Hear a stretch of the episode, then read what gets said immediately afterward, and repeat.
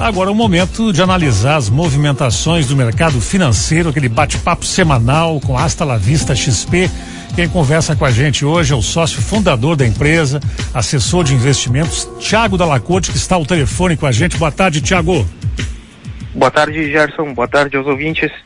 Bacana. Tiago, julho se foi, né? Vamos fazer uma análise dos destaques do que aconteceu e depois a gente encaminha o agosto. Mas antes, mês passado, conta pra gente o que, que aconteceu ou o que não aconteceu. Gerson, acho que é, mês passado ficou mais claro para o mercado que a recessão americana para o ano que vem ela está encomendada. Então foi um mês de muita volatilidade, né, tanto nos mercados de, uh, de, bolsa, nos mercados de juros, é, nas commodities.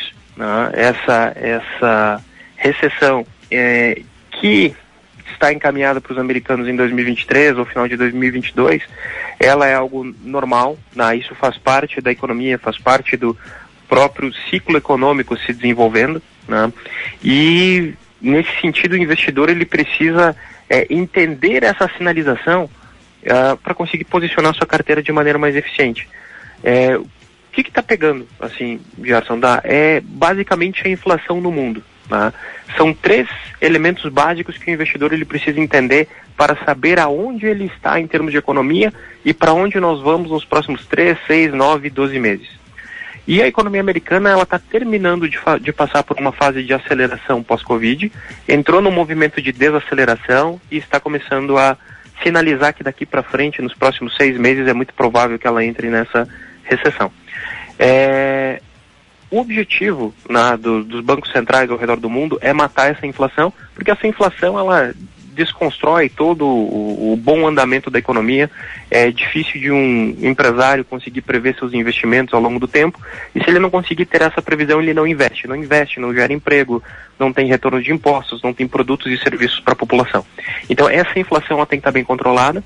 E, e para controlar essa inflação, os bancos centrais eles utilizam, utilizam como maior ferramenta os juros. Então os juros sobem e é isso que está passando pelo que o mundo hoje está passando. É um cenário que o Brasil começou a fazer isso no segundo semestre do ano passado e esses juros altos ele tem um recado muito importante para a economia. Ele faz com que os consumidores consumam menos, porque agora você comprar produtos, né, o preço relativo ele é mais alto e os empresários também seguram investimentos. E com os consumidores comprando menos, empresários investindo menos, o governo também dá uma segurada nos seus, nos seus investimentos. Né? Você tem distritos industriais que vão receber menos saneamento, menos energia elétrica, enfim, claro, quando esses serviços são estatais e os gastos do governo também dão uma reduzida. Então, é, esses três elementos caindo, eles acabam puxando o PIB né, é, é, para baixo. E esse movimento de puxar o PIB para baixo, então, é a recessão. Ela é um estado mental, é, a recessão, é, que deixa com que as pessoas tenham medo de comprar um eletrodoméstico novo, de trocar de carro, de comprar um imóvel, porque na recessão as pessoas elas têm muito medo de perder renda. Então os funcionários têm medo de perder seus empregos, o autônomo tem medo de perder seus clientes, é, o empresário tem ver seu faturamento caindo. Então isso tudo acaba gerando um, um, um cenário de, de, de, de contração, principalmente do consumo. E como é que isso é combatido? Então, o que nós vamos ver na transição desse segundo semestre do, de, de 2022 para o primeiro trimestre de 2023 vai ser esse movimento de, de recessão ou aversão ao consumo se espalhar é, pelo mundo e principalmente pela economia americana. É, o, o, consumo caindo, então nós vamos continuar vendo as commodities é, perdendo espaço de valor no mercado. Se nós pegarmos o, o petróleo, num cenário de 15, 60 dias, ele estava lá 120 dólares o barril, hoje vem trabalhando na faixa de 100. É, foi uma queda forte, impressionante. O, o, outras commodities agrícolas, minério de ferro, é, cobre, alumínio, todas elas acabaram perdendo valor também. E alguns grãos em, em destaque para o milho, principalmente, também perdeu, no, numa janela de 90 dias, perdeu cerca de 15 reais a, a, a, a saca. É, e tudo isso vai contendo a inflação. Né? Então é, é natural, quanto menos consumo, é, é, a inflação vai caindo. E aí nessa transição de 2022 para 2023, nós vamos ver a inflação se acomodando em termos de mundo e os juros começarem a estabilizar e depois, a, a partir do segundo semestre de 2023, uma redução nesses juros. E quando esses juros começarem a cair, começa um processo de reconstrução de confiança e reconstrução de confiança para o consumo. Então, as, as famílias começam a consumir mais, os empresários voltam a investir, o governo volta a, colocar dinheiro no mercado, o crédito com essa queda de juros, ele começa a ficar mais convidativo para investimentos. Então, esse seria o, o, panorama que nós estamos esperando né, desse segundo semestre, é, principalmente agora o mês de agosto, ele é um mês onde nós vamos ver é, é, é de novo o que foi construído em julho se cristalizando.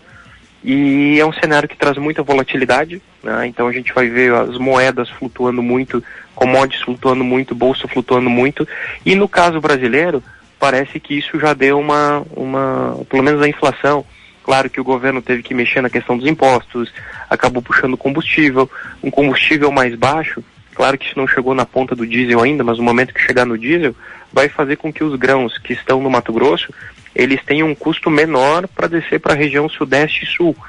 Então isso também ajuda a reduzir o, o, o, a inflação. Então o segundo semestre, vamos dizer assim, que é um, é um, é um rearranjo e essa recessão nos Estados Unidos, se ela começar na, na virada do ano, ela geralmente dura de 9 a 12 meses lá. Se nós pegarmos todos os movimentos de recessão histórica, esse é o, é o prazo. E claro que à medida que nós avançamos no tempo, fazendo um recorte de 1929 para cá, as recessões elas é, são mais curtas nos períodos mais recentes, porque os bancos centrais eles aperfeiçoaram na sua forma de injetar dinheiro no mercado, injetar recursos, as dosagens disso, né? Então, Gerson, podemos assim ainda, é, é, é eu acho que seria ingênuo da nossa parte é, esperar é, crescimentos de PIB na faixa de 2, 2,5, faturamentos crescentes, explosão de consumo, eu acho que não, não é nesse, nesse ponto. Contudo, existem coisas favoráveis sim, nós vamos chegar a 300 milhões de toneladas na, na pro, nossa próxima safra, né? nos próximos 12 meses. É, nós estamos vendo algumas empresas destravando pontualmente alguns investimentos, mas interessante principalmente na parte de celulose, etanol, algumas agroindústrias, né, esses investimentos estão aparecendo, não travou totalmente. Então acho que o Brasil ele já fez o ajuste mais duro, principalmente no segundo semestre do ano passado e nesse primeiro semestre desse ano. Agora precisa combinar com os americanos. Os americanos são a locomotiva do mundo.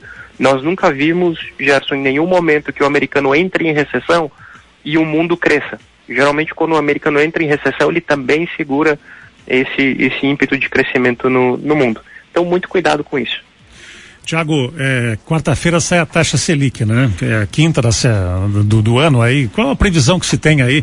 Ela 0,5 ponto percentual, é isso? Isso, é, a, a, o consenso do, do mercado é que nós vamos trabalhar próximo dos 13,75. Uhum. Para o ano que vem, é, o Boletim Focus essa semana já houve um aumento também de 10,75 foi para 11.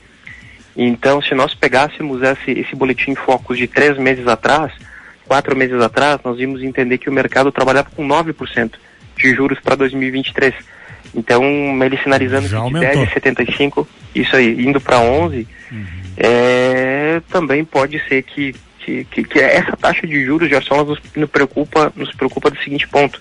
Ela é uma taxa que causa desinvestimento. Uhum. Hoje, se você tem um empresário né, capitalizado, assim, com, com muitos é, é, é, bens, enfim, que ele nota que ele está girando, girando, girando, girando, girando e não chega no resultado que ele acha interessante, ele pode vender tudo isso e aplicar tudo isso à taxa de renda fixa. Claro que eu estou sendo simplista e generalista, são muitas variáveis envolvidas, mas você consegue fazer este movimento no Brasil com essa taxa de juros, tá? E isso, isso assusta. É, nos Estados Unidos já é um pouco diferente. Lá eles estão brigando para levar o juro do patamar de 1,5%, 1,75% para 3%, 3,5% ao ano. É difícil você viver né, de, de, de, de, juros com 3, 3,5% ao ano nominal. Então a taxa de juros brasileira ela, ela, ela preocupa nesse sentido. Agora nós achamos também que existe um, um movimento um pouco exagerado de preocupação em cima com as contas públicas, uma, uma versão muito forte é, a, a, a, a, esse possível risco fiscal para o Brasil. Não que ele não mereça atenção, mas o, o trabalho que foi feito pela equipe econômica é, de colocar o Brasil de volta ao superávit primário né, nesse, nesses últimos quatro anos foi, foi muito importante, sabe? Nós entramos no déficit primário, isso quer dizer que o governo gasta mais do que arrecada, é, em 2014.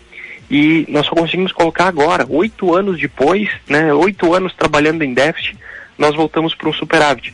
Claro que o preço das commodities ajudou, inflação teve muitas configurações de mercado que, no, que nos ajudaram. Mas isso muda a visão e, e, e, e o risco que o Brasil representa para o cenário internacional. Uma construção dessa, ela tem uma chance de criar uma valorização do real é, daqui para frente. A gente vai ter um cenário de eleição que, que, que, pode é, assim destruir essas incertezas, né, para o que, que vai ser 2023, 24, 25, clareando essas incertezas é, e com esse superávit sendo mantido, nós vamos é, tem grande chance sim de ter uma valorização no real e o real caindo fica mais fácil a importação, a inflação controla, inflação controlada são menos juros, é mais investimentos. Assim, Gerson, o crescimento do Brasil parece que está bem encaminhado daqui para frente, tá? É só a gente não ter uma crise bancária e fiscal como foi em 2008, sabe? Essas coisas passando normalmente nos Estados Unidos, nós nós podemos ir muito bem aqui. Só vai ser esse curto prazo um ajuste, tá? Tiago, valeu, uma baita análise tua aí, viu? Uma boa semana. Boa semana, obrigado.